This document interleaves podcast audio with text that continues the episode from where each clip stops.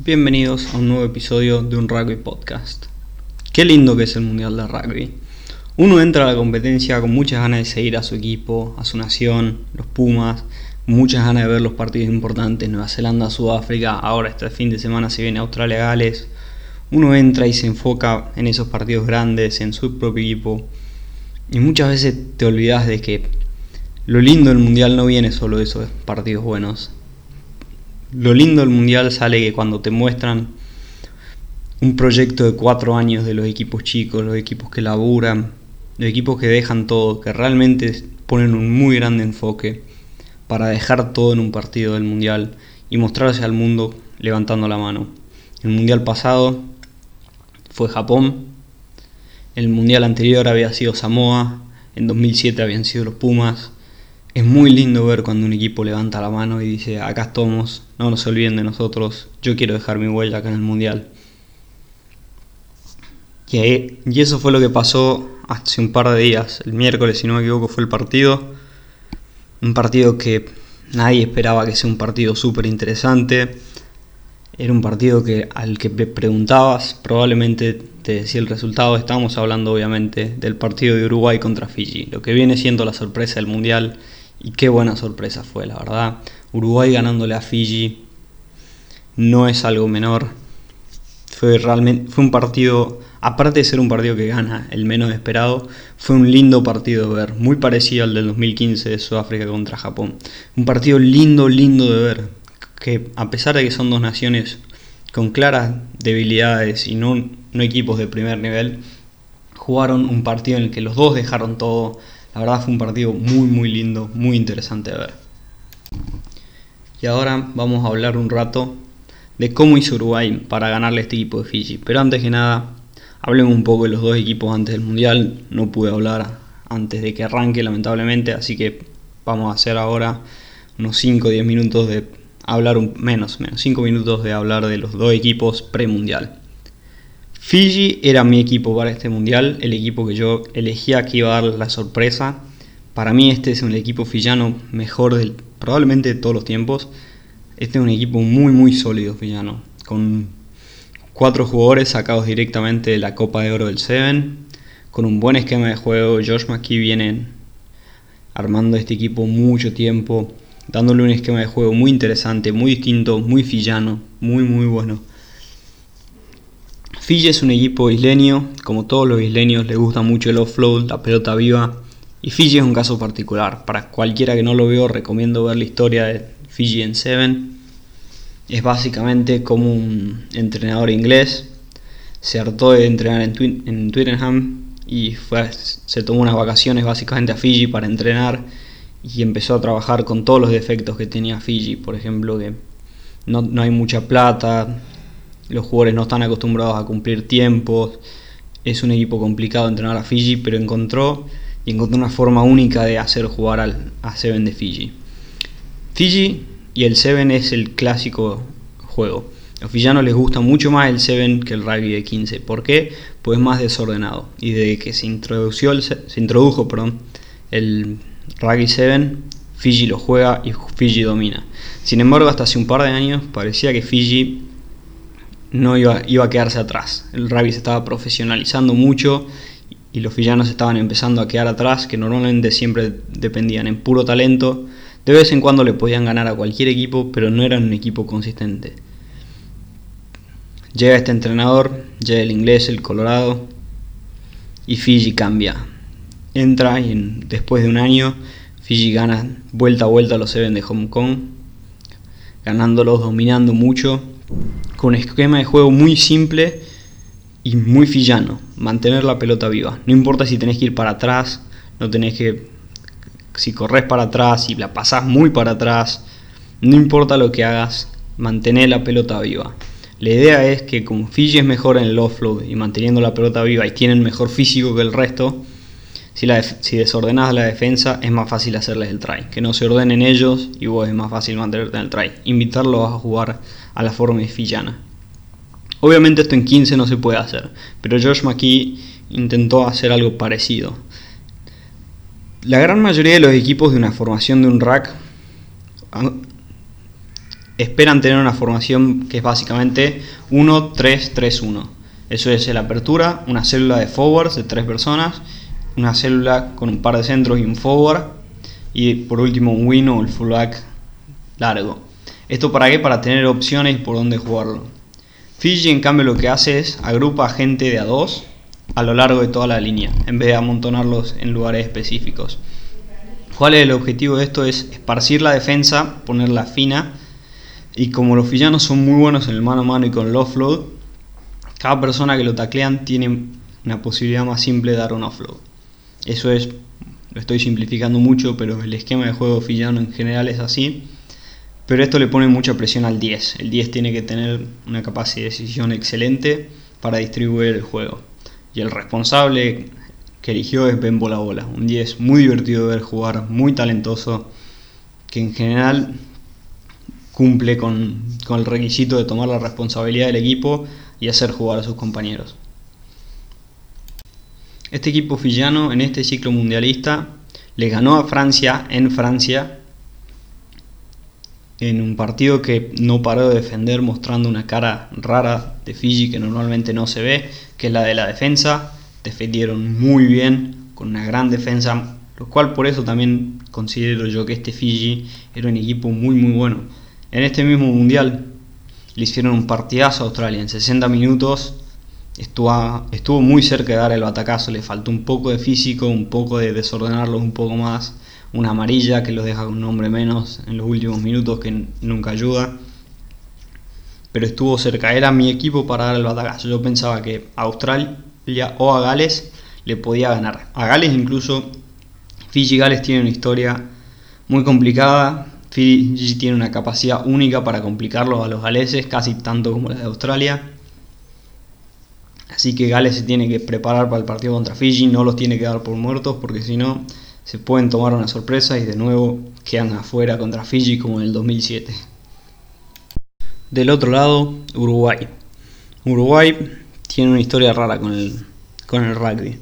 No son ni considerados unos que están siempre en los mundiales. De hecho, van, van a uno, de vez en cuando se pierden otro.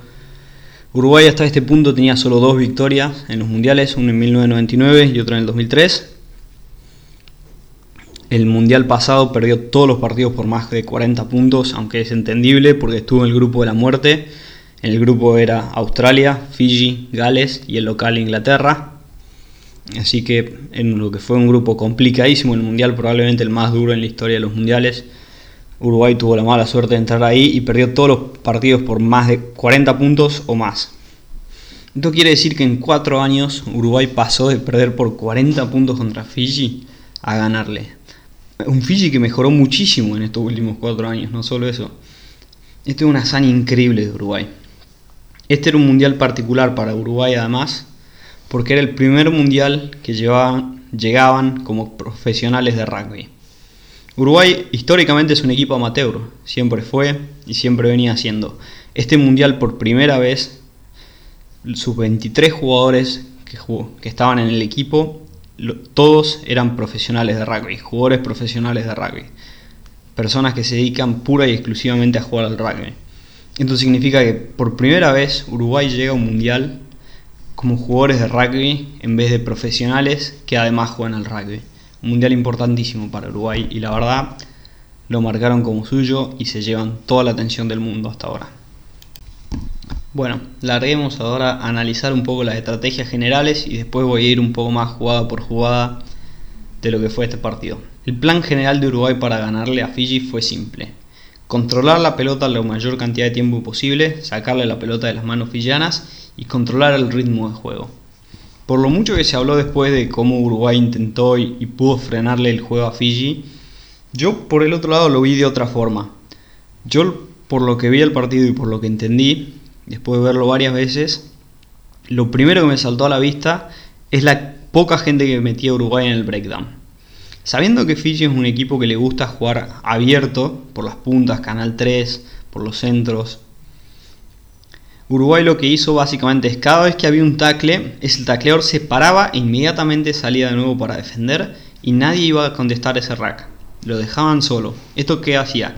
Creaba la falsa ilusión que Fiji para los villanos que estaban avanzando, ganando metros y ganando velocidad, cuando en realidad era una trampa.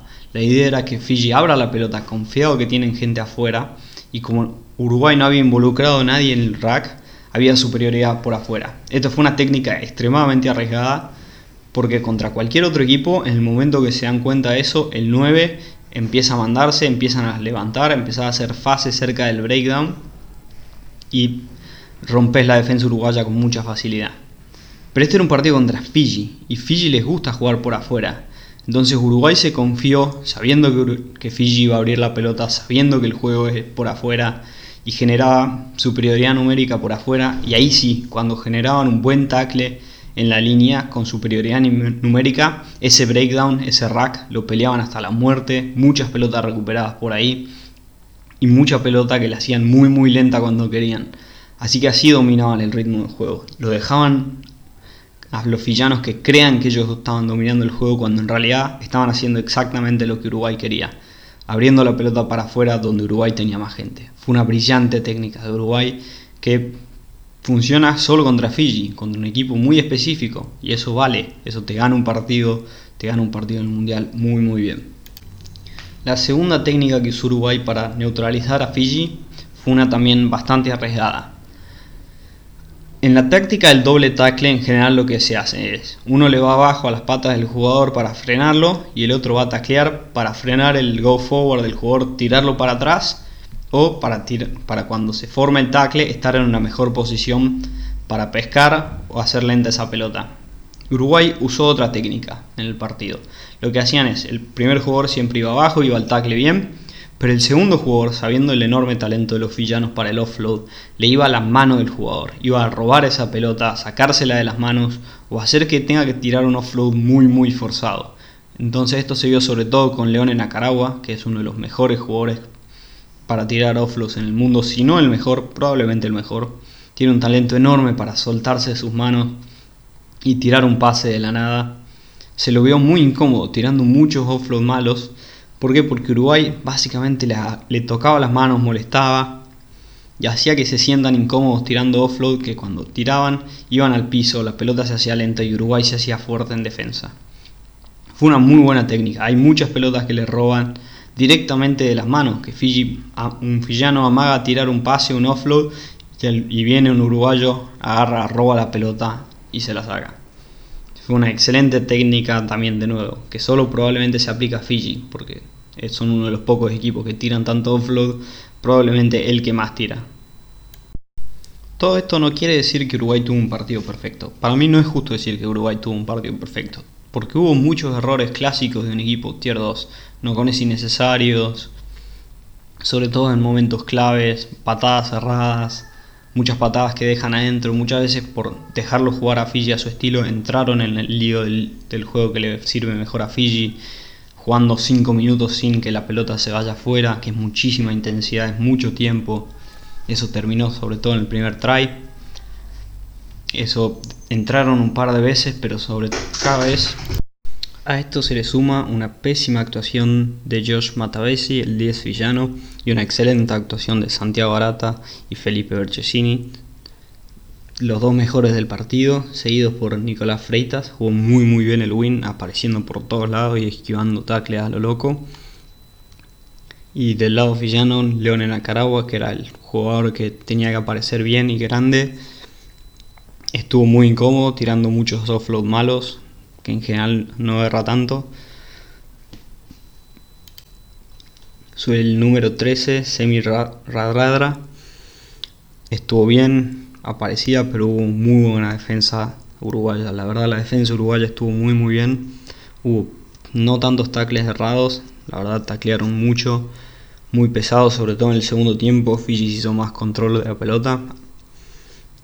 Así que bueno, larguemos ahora un, análisis de la jugada a jugada, de los más importantes momentos del partido, de cada uno de los tries y momentos importantes del partido.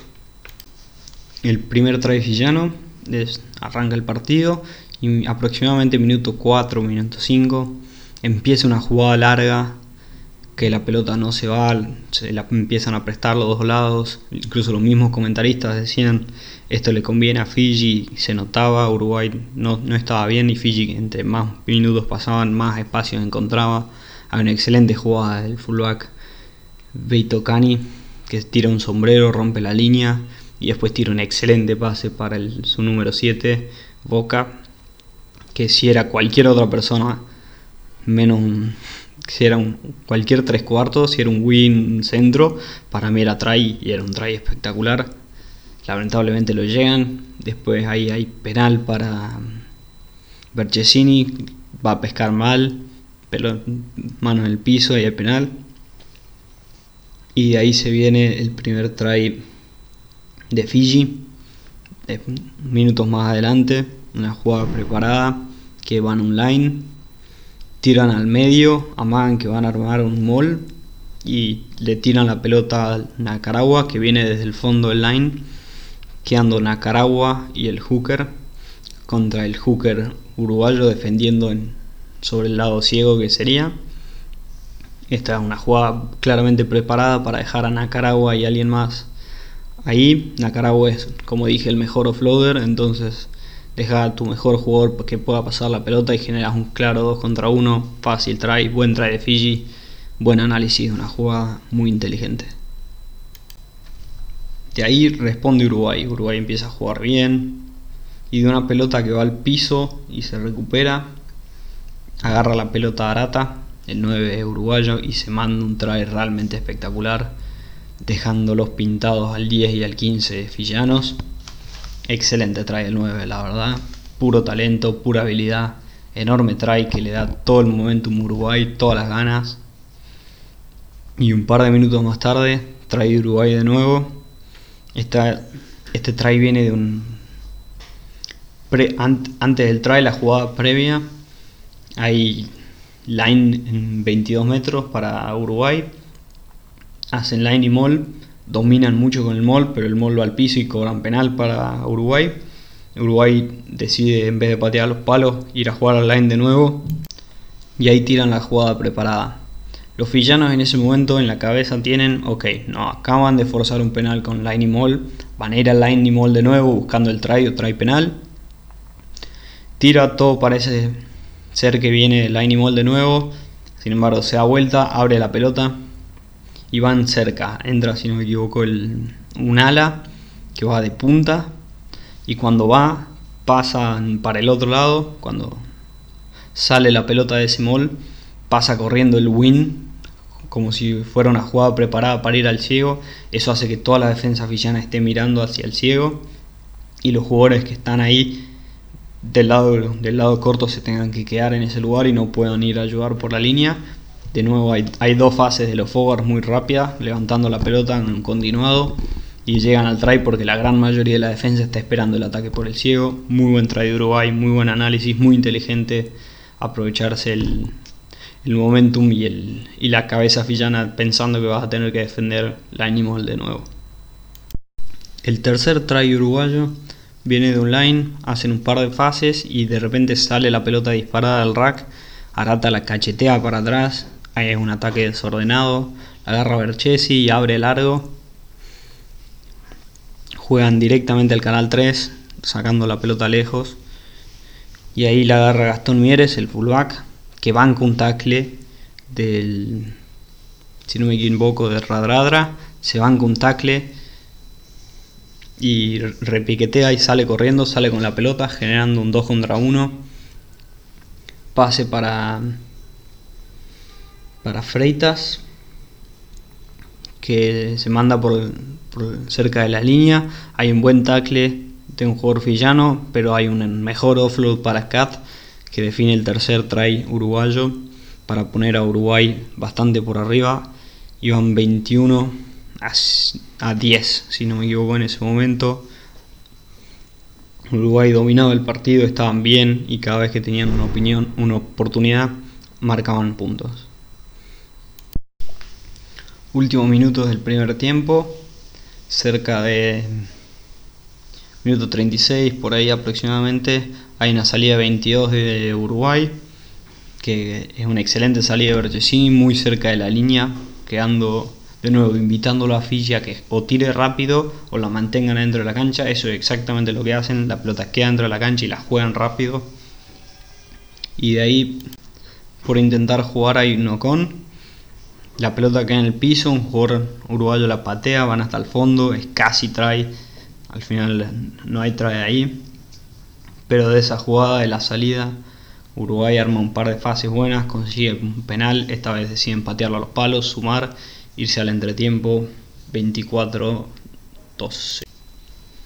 Arranca el segundo tiempo, Fiji tenía que salirlo a ganar, minuto 46. Hay salida de Uruguay de 22. Y Fiji juega, se largan a jugar. Hacen un, ataque por el medio de la cancha y Uruguay involucra demasiada gente en ese, en ese rack. Así que queda cancha abierta para jugar para Fiji aprovechan ahí el mano contra mano y marcan un muy lindo try. Ahí Matavesi erra la conversión. Importante porque el partido se definió por tres puntos. Y Matavesi erra la primera conversión. Minuto 50, entra Bola Bola, el jugador del que hablaba hace un rato. Inmediatamente cambia el partido. Fiji empieza a ser un equipo mucho más serio, las fases son más difíciles de defender Fiji empieza a tomar control. Para mí, si Bola hubiera entrado de una en el, segundo tiempo, hubiera jugado todo el segundo tiempo, por más que fueron solo 10 minutos que no jugó, hubiera marcado la diferencia. Porque es impresionante como apenas entra, Fiji es otro equipo, es mucho mejor. Y ni siquiera entró de 10, entró de. entra de fullback, así que todavía estaba el 10 villano que estaba jugando muy muy mal partido, Josh Matavesi pero cuando atacaba Matavesi pasaba de fullback y bola bola quedaba de 10 y se notaba mucho la diferencia, la verdad. Fiji es uno con bola bola y otro sin, se notó demasiado. Matavesi además erró mucho, es una de las razones por las cuales Fiji pierde, si no la más importante, porque erró muchas conversiones. Fiji tuvo un 17% de conversiones a los palos metidas, muy muy bajo. Erró todas excepto una es un porcentaje demasiado, demasiado bajo para un partido de este nivel, que ahí es donde lo pierde, ahí es donde se gana este partido. Uruguay metió todo lo que tenía que patear, excepto un penal que lo erró en el segundo tiempo, pero de ahí metió, sumó cuando tenía que sumar y Fiji no, y ahí está la diferencia entre estos equipos. Minuto 66, buen try de nuevo Fillano, muchas fases, mucho juego, si no me equivoco son 16 fases seguidas las que hacen, muy, muy buen try Villano. Y de ahí el penal que fue clave, un momento realmente impresionante de esfuerzo uruguayo. Minuto 75, Uruguay están cansados, tienen dos jugadores en el piso y con dos jugadores menos en el piso siguen armando un par de fases, Fiji se equivoca, hace un penal innecesario que, Berchesini convierte y son los tres puntos que le dan la victoria al final del día. Último minuto del partido, Uruguay ya había ganado, sin embargo se venía Fiji, querían ganar el punto bonus, querían irse con try. Ahí trae Fillano, queda 27-30. La conversión no valía nada, pero bola bola de nuevo guerra. La verdad fue un partidazo de rugby. Muy muy buen partido. Berchesini jugó un partidazo, tiene una historia increíble. Berchesini admite ser fanático del rugby, de ver demasiado rugby, probablemente casi tanto como yo. Y es un paso enorme para Uruguay, perder todos los partidos por más de 40 puntos, a ganarle el mismo rival que le metió 40 en el Mundial pasado, es su primer Mundial como profesionales de rugby y la verdad, si esto es lo que puede mostrar Uruguay, muchas ganas de mantenerlo. Muchas gracias por escuchar hasta acá. Si te gusta el podcast, considera seguirlo, suscribirte en donde quiera que lo veas. Esto está disponible en Apple Podcasts, Spotify, cualquier lugar donde puedes escuchar podcasts realmente considera seguirlo o darle like. Muchas gracias.